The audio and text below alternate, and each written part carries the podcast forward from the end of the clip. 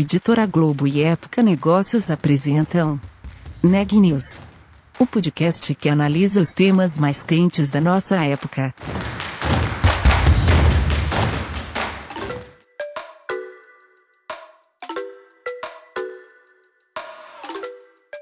Olá, eu sou Elisa Campos da Época Negócios. Hoje eu estou acompanhada da repórter Sabrina Bezerra. Esse é o podcast Neg News uma série de reportagens especiais sobre a pandemia do novo coronavírus. No episódio de hoje, a gente vai falar sobre as mudanças trabalhistas que foram feitas principalmente por MPs agora com a chegada da crise econômica no Brasil. Quem vai contar para a gente um pouquinho do que está mudando, na verdade, do que já mudou e o que isso significa para o trabalhador é a Sabrina. Oi, Elisa, é isso mesmo. O governo anunciou duas medidas provisórias que impactam diretamente a vida das empresas e dos funcionários. São as medidas 927 e 936. Elas surgem num cenário para dar mais segurança jurídica para as empresas neste momento de pandemia. As MPs trazem mudanças em diversos temas, como banco de horas, feriado, férias, fundo de garantia por tempo de serviço, home office redução da jornada de trabalho e do salário. E para entender melhor cada um desses temas, eu conversei com o Luiz Mendes, ele é advogado trabalhista e sócio do escritório de advocacia Pinheiro Neto. Confira. Com essa história da pandemia, do novo coronavírus, muitas empresas interromperam suas atividades e estão buscando aí alternativas para sobreviver. Para ajudá-las, o governo entrou com uma série de medidas e que impactam e muito na vida do trabalhador. Então, é, a gente vai conversar um pouquinho sobre quais são essas medidas e quais impactos elas causam na vida dos funcionários. Para a gente começar, foi aprovada a medida provisória 936, que permite a redução proporcional de jornada e de salário.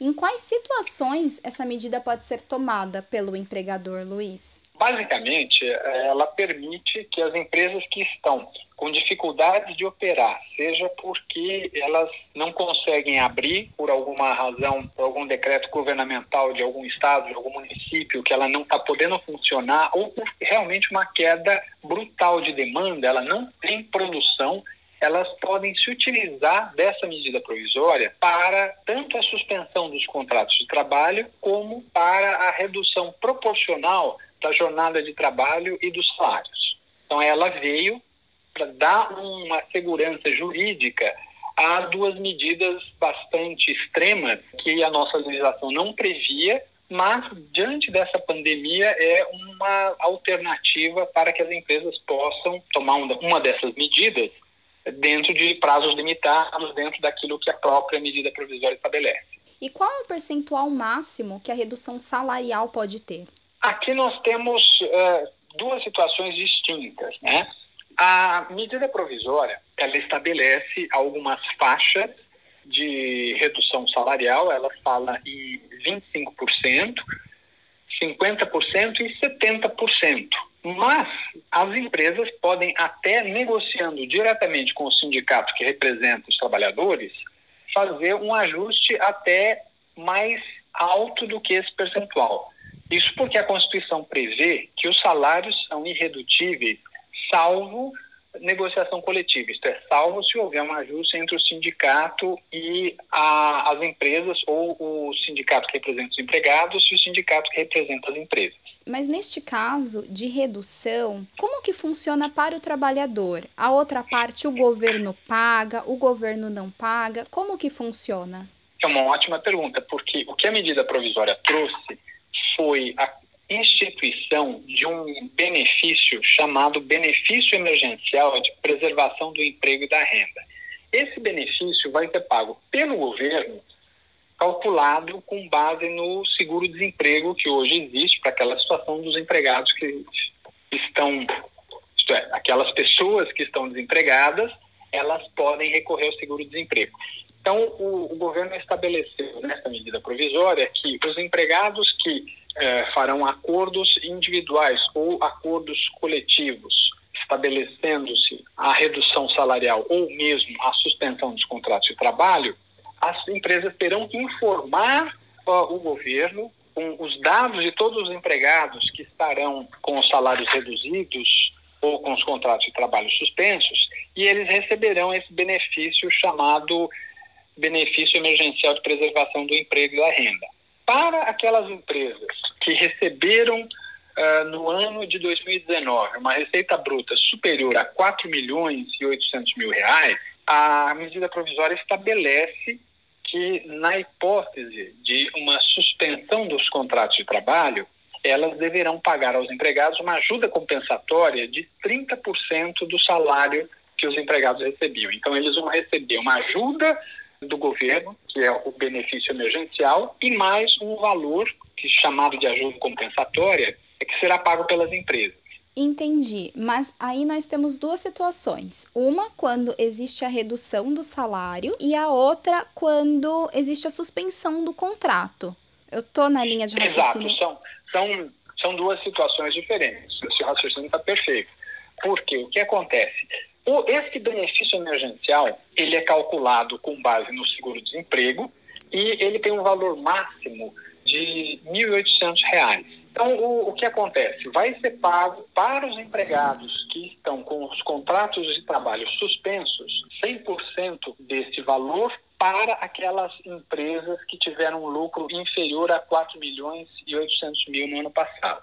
Para as empresas que tiveram um resultado superior a esse número, então a empresa paga 30% do salário dos empregados e o governo vai pagar 70% do valor do seguro-desemprego que pagaria para os empregados se tivessem na situação de desemprego.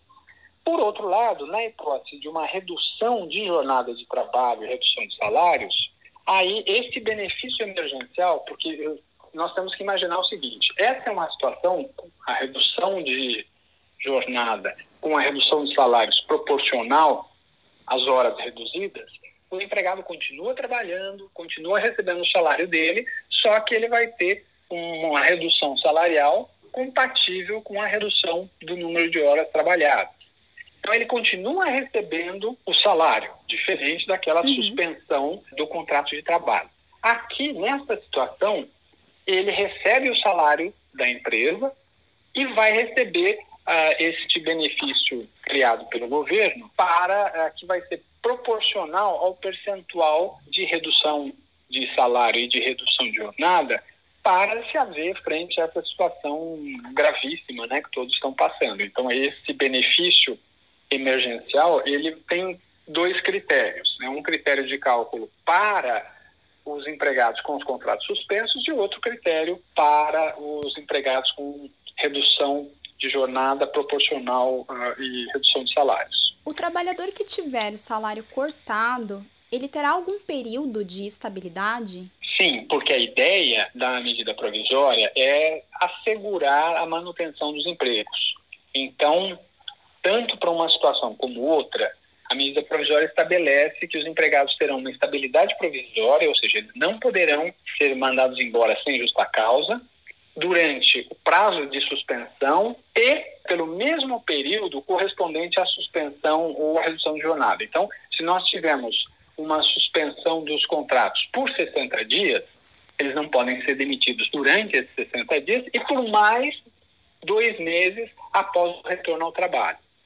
Da mesma forma, em relação àqueles que terão a redução de jornada. Então, se nós tivermos um prazo, porque ali nós, temos que olhar os prazos fixados pela medida provisória. Entendi. No caso da redução é 90 dias e no caso da suspensão dos contratos é de 60 dias. Eles terão esse mesmo, o prazo que a empresa optar por fazer isso, será o prazo de estabilidade que eles não poderão ser mandados embora, salvo hipótese de justa causa.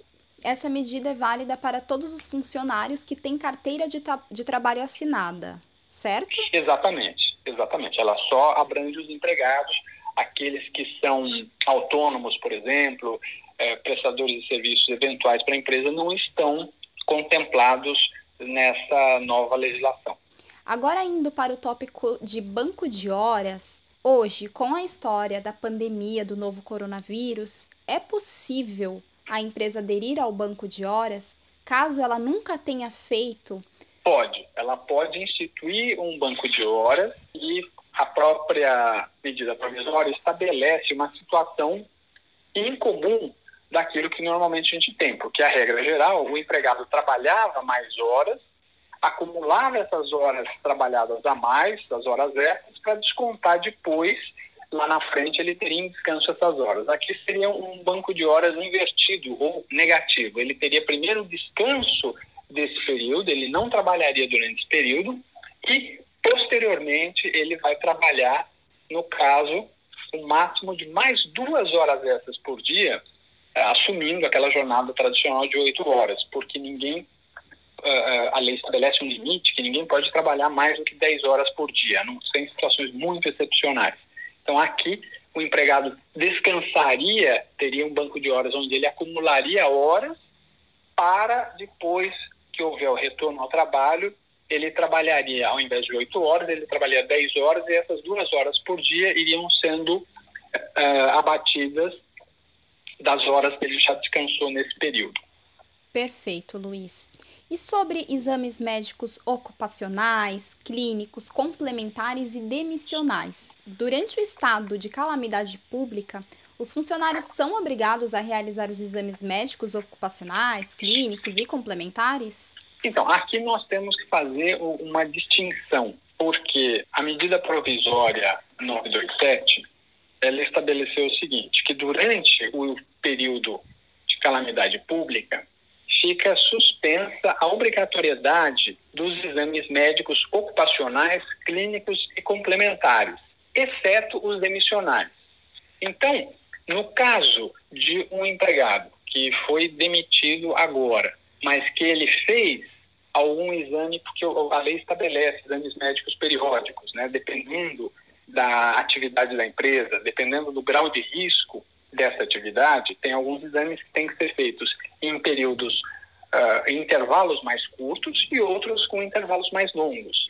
Se o empregado fez um último exame menos de 180 dias, então o exame demissional está dispensado.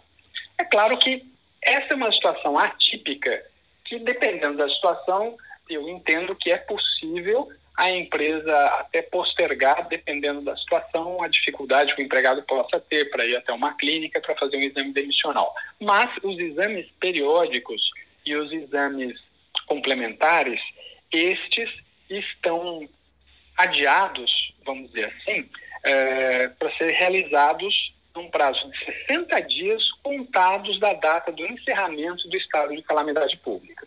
Então, hoje a gente tem esse estado de calamidade pública previsto para até dezembro deste ano.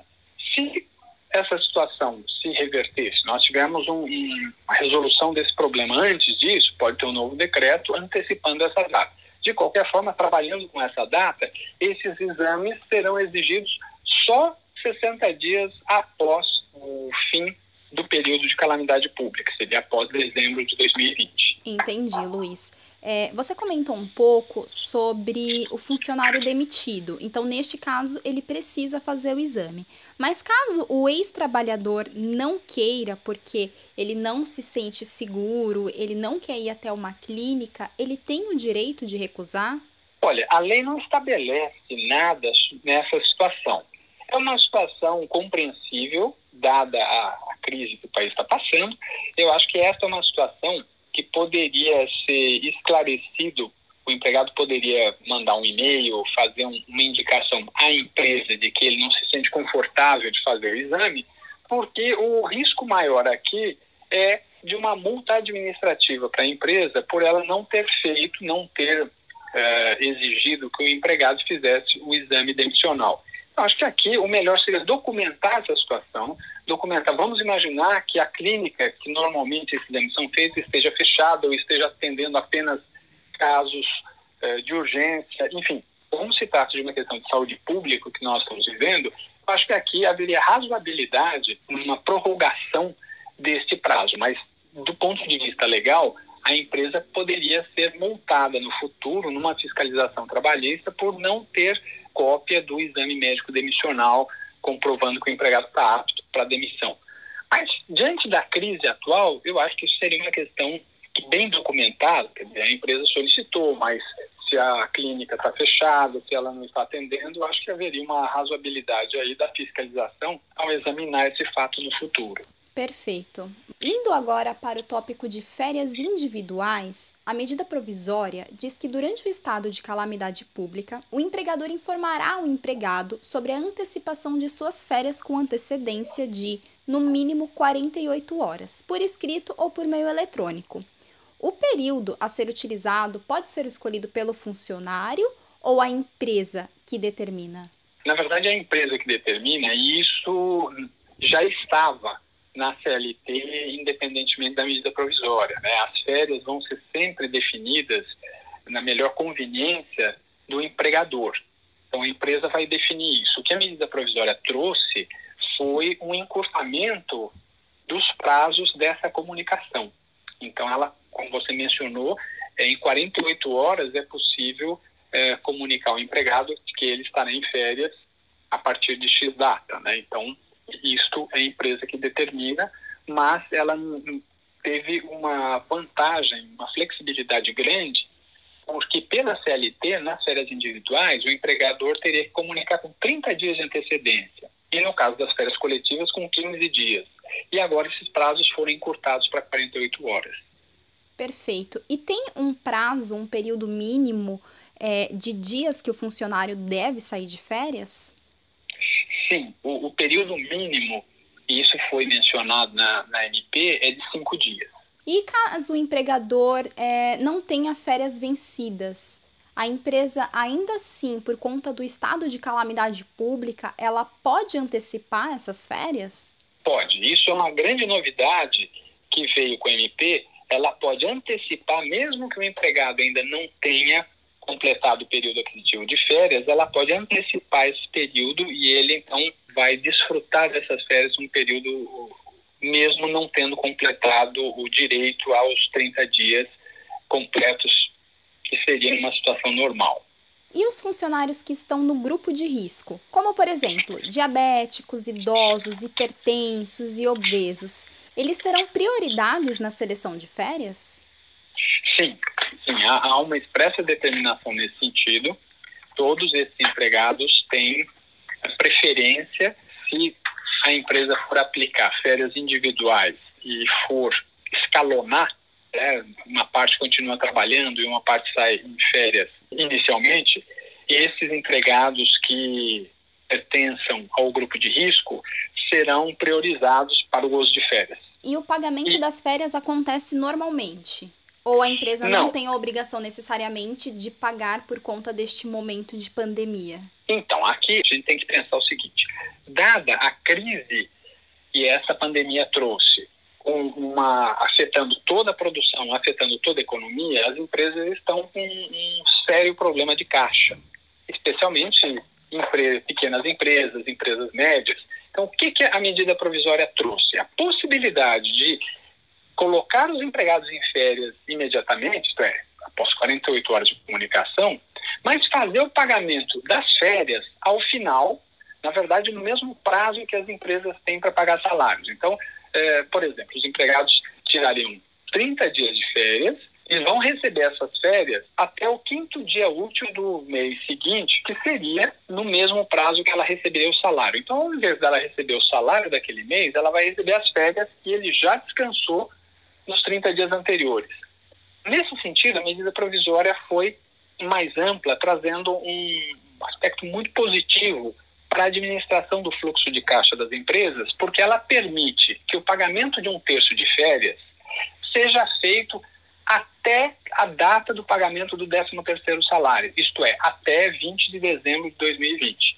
Então as empresas vão conseguir pagar as férias depois que os empregados entrarem no gozo das férias e o terço de férias continua sendo um direito dos empregados, não houve qualquer redução dos direitos, porém ele vai receber de forma diferida, ele vai receber lá na frente junto com o, no mesmo prazo até o 13 terceiro. Aí cada empresa vai ter flexibilidade de pagar conforme o seu caixa vá permitindo. Então, não, é, é, é um aspecto muito positivo porque permite que as empresas tenham um manejo melhor dos pagamentos conforme o seu fluxo de caixa. E a empresa tem a obrigação de informar o funcionário quando que esse valor será pago? É conveniente que ela o faça. Não, não há uma menção expressa nisso na medida provisória, mas quanto mais transparente, quanto mais claro for para o trabalhador, é fundamental, porque ele, ao mesmo tempo, está se havendo também com uma situação muito diferente.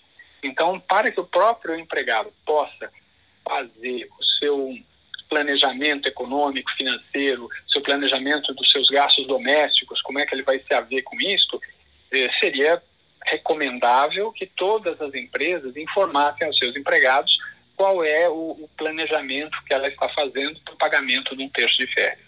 E caso o funcionário queira vender parte dos dias das férias, ele pode? Então, esta é uma situação que normalmente ele poderia, mas a, a medida provisória deixou a critério do empregador. O empregado pode pedir, mas vai depender do empregador concordar ou não.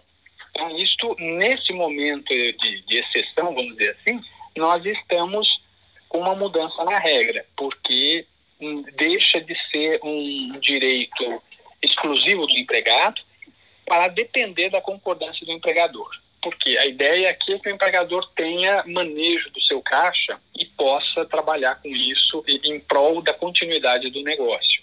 Entendi. Agora pulando para o tópico sobre férias coletivas, Luiz. A medida provisória prevê a possibilidade de férias coletivas? Sim, e ela trouxe um outro aspecto muito interessante, que foi a redução dos prazos de comunicação ah, tanto às autoridades governamentais quanto ao sindicato. Na verdade, a lei estabelecia a possibilidade de férias coletivas desde que a empresa comunicasse com 15 dias de antecedência os empregados e comunicasse também ao sindicato e comunicasse ao Secretaria do Trabalho, vinculada ao Ministério da Economia. O que a medida provisória trouxe foi a possibilidade das empresas comunicarem aos empregados com 48 horas de antecedência que serão concedidas férias coletivas e trouxe durante esse período a eliminação desta comunicação ao sindicato e desta comunicação à Secretaria do Trabalho. Ela flexibilizou, ela deixou esse mecanismo muito mais fácil de ser adotado pelas empresas, exatamente porque estamos diante de uma situação de exceção, uma situação que é, é uma ferramenta muito interessante as empresas se utilizarem das férias coletivas, porque se ela está sem produção, se ela está sem nenhuma atividade econômica e as férias correspondem a um direito dos empregados, que ela teria que fazer esse pagamento em, algum momento seja numa rescisão contratual, o pagamento das férias é devido, seja numa situação normal, os empregados sairiam em férias ao longo do ano. Num momento de crise, num momento de redução de atividade econômica, faz todo sentido colocar todos os empregados em férias coletivas. E sobre feriado? A medida provisória número 927 de 2020 diz que durante o estado de calamidade pública, os empregadores poderão antecipar o gozo de feriados não religiosos, federais, estaduais, distritais e municipais, desde que a empresa notifique por escrito ou por meio eletrônico. Qual a antecedência que esse aviso deve ser feito? Olha, aqui também se fala em 48 horas e, e, aí só tem uma distinção, nós teremos vários feriados ao longo do ano, mas não, não corresponde a um período tão grande que a empresa possa utilizar. De qualquer forma, há, há uma distinção que a lei faz entre os feriados religiosos e os feriados não religiosos. Então, para os feriados religiosos, ela depende da concordância do empregado mediante uma manifestação em acordo individual escrito. Já os feriados não religiosos, a medida provisória não exige a concordância do, dos empregados. Ela exige apenas a concordância para os religiosos. O funcionário não poderia recusar o, o aproveitamento dos feriados não religiosos numa compensação, por exemplo, de banco de horas, né, que também é, um, é uma possibilidade de fazer esse uso. Entendi. Sobre o fundo de garantia, durante o período de pandemia, os depósitos do FGTS deverão ser feitos pelas empresas ou não? Não, eles continuam sendo devidos, porém, o que a, MP trouxe foi, de novo, né, com a ideia de dar mais flexibilidade ao caixa das empresas, ela trouxe a alternativa de fazer o diferimento, isto é, ser feito esses pagamentos do fundo de garantia devido nos meses de março, abril e maio, serem feitos posteriormente. Então, eles podem ser feitos com, vamos dizer, com atraso por parte das empresas, mas eles serão feitos, são devidos normalmente, não há nenhum prejuízo para os empregados. Imaginando-se uma situação onde os empregados estão em férias coletivas ou ainda nós tenhamos uma suspensão do contrato, eh, enfim, os empregados têm os seus contratos de trabalho mantidos, não há qualquer prejuízo, porque a empresa vai ser obrigada a fazer o depósito do fundo de garantia, mas ele pode fazer posteriormente. Então ela ganha um prazo aí, é, é uma situação também muito interessante, que há um, um diferimento, vamos dizer assim, né? Sim, sim. Luiz, para a gente fechar, sobre home office, o teletrabalho, o empregador pode aplicar o home office para todos os funcionários da empresa? Pode. É, esta é uma situação também nova que a medida provisória trouxe, porque ela passa a permitir que, mesmo para aqueles empregados que nunca trabalharam em home office, a empresa pode notificá-los, pode informá-los né, a respeito dessa mudança que eles passarão a trabalhar em regime de home office.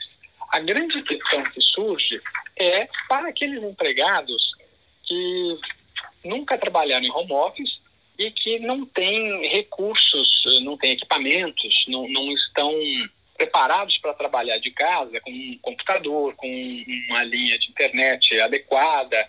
Então, aí haveria necessidade das empresas uh, se ajustarem para cobrirem os custos que os empregados, cria-se aí uma ajuda de custo para os empregados poderem trabalhar dessa forma.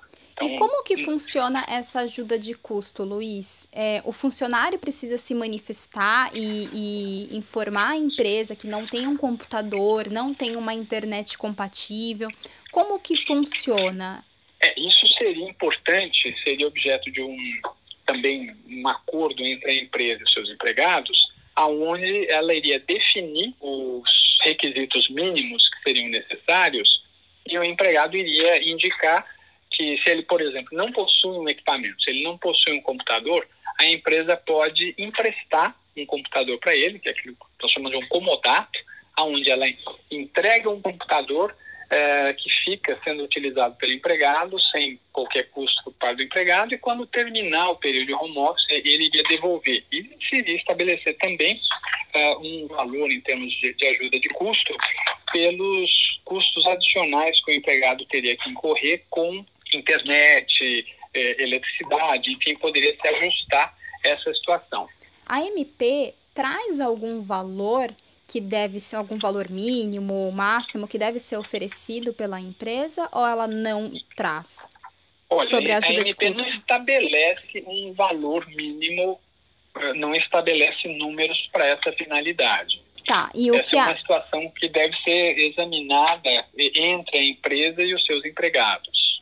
Entendi. E sobre oferecer toda a infraestrutura, a MP traz essa informação? A empresa, o empregador precisa oferecer toda a infraestrutura pro funcionário trabalhar? Sim, há uma menção específica sobre isso na MP. Perfeito, obrigada, Luiz. Obrigada, Sabrina.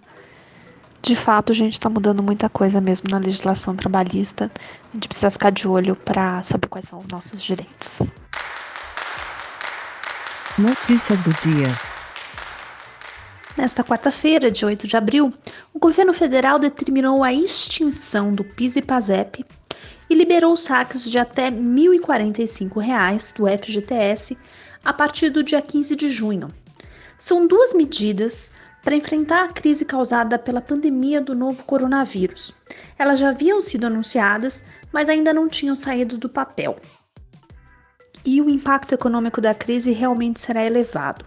A Organização Mundial do Comércio, a OMC, prevê uma queda de 13 a 32% no volume do comércio global em 2020. Para o órgão, teremos uma redução ainda mais acentuada do que aquela vista na crise financeira de 2008 e 2009. O último boletim divulgado pelo Ministério da Saúde aponta que temos hoje no Brasil 15.927 casos confirmados do novo coronavírus. Temos também, infelizmente, 800 óbitos, o que nos dá uma taxa de letalidade de 5%. Hoje foi o dia em que tivemos o maior número de novos casos já registrados desde o começo da epidemia. Foram 2.200.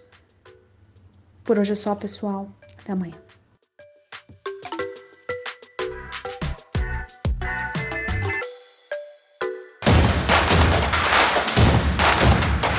Esse podcast é um oferecimento de Época Negócios. Inspiração para inovar. Não deixe de conferir nossos outros podcasts. Presidente Entrevista Presidente. The Office. E os negócios da nossa época. Ouça, acompanhe, compartilhe. Vamos fazer deste podcast o nosso ponto de encontro.